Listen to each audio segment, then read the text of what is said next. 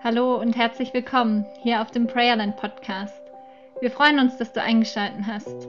Hier bekommst du Impulse für deinen Glauben, Ermutigung für dein Gebet und Inspiration für gelebte Spiritualität mitten im Alltag. Schön, dass du da bist. Jetzt geht's los.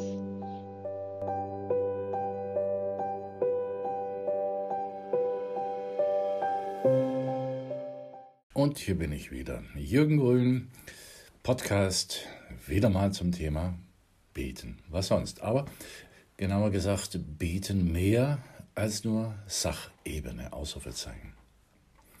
Nervig und manchmal deprimierend ist es, wenn jemand sich bei mir nur meldet, wenn er etwas braucht. Oder wenn es etwas zu nörgeln gibt. Ich bleibe meistens trotzdem höflich, klar, aber ansonsten wächst zwischen uns nichts Verbindendes oder Freundschaftliches. Ich muss an das Bibelwort denken, in dem Gott über sein Volk sagt, sie kehren mir die ganze Zeit den Rücken zu.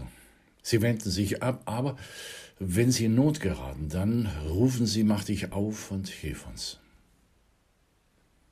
Die Jahreslosung 2023, sie beschreibt Gott als den, der uns anzieht, der uns sein Angesicht also zugewandt hat und leuchten lässt, freundlich leuchten lässt.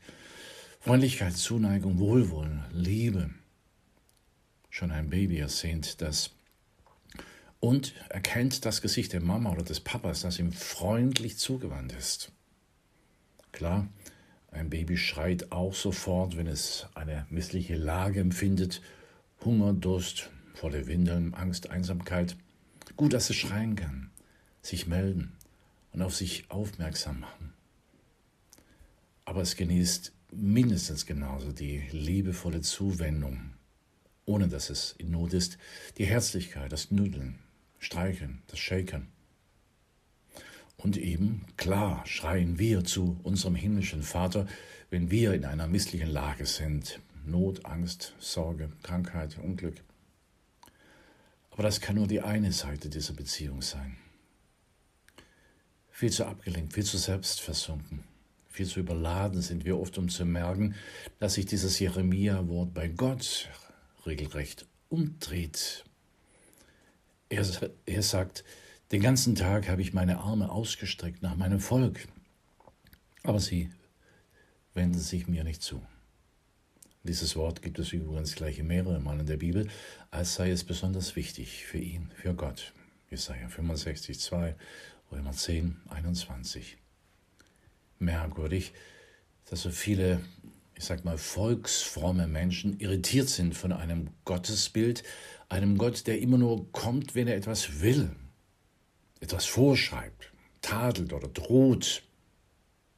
Und dann wenden sie sich umso mehr ab wie sagte ich eben, nervig und deprimierend ist es, wenn sich jemand bei mir nur meldet, wenn er etwas will oder braucht oder zu kritisieren hat.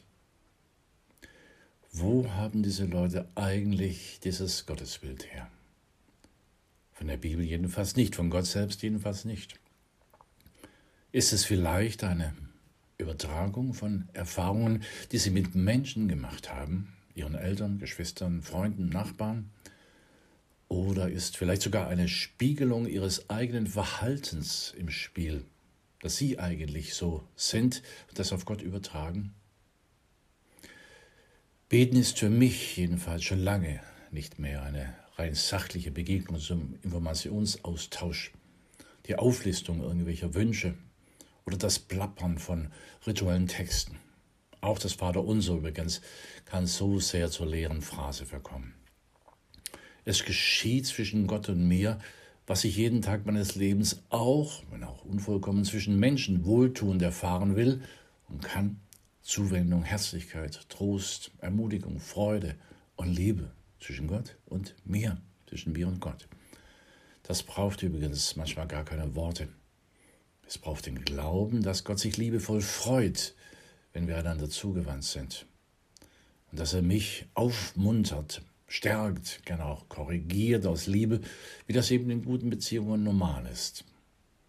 Und ja, ich merke, ich erfahre, das hebt meine Stimmung. Das dringt wie Lichtstrahlen in mein Herz und füllt mich mit einer geheimnisvollen göttlichen Kraft, die mich meinen Nächsten dann, Mitmenschen, auch zuwenden lässt. Herzlich, freundlich, ermutigend, tröstend, aufrichtend, liebevoll.